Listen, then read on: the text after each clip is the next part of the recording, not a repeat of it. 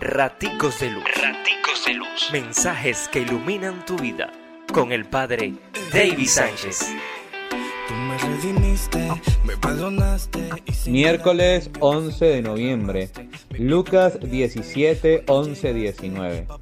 En la cotidianidad parece que merecemos lo que recibimos.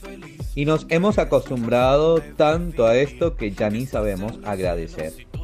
Hacemos promesas para esperar favores de Dios y al recibir nos conformamos con cumplir la promesa, como si fuera el pago de una deuda, pero vas careciendo tanto de fe y de compromiso. Dios te bendice, pórtate bien, es una orden. Raticos de Luz. Raticos. Mensajes que iluminan tu vida.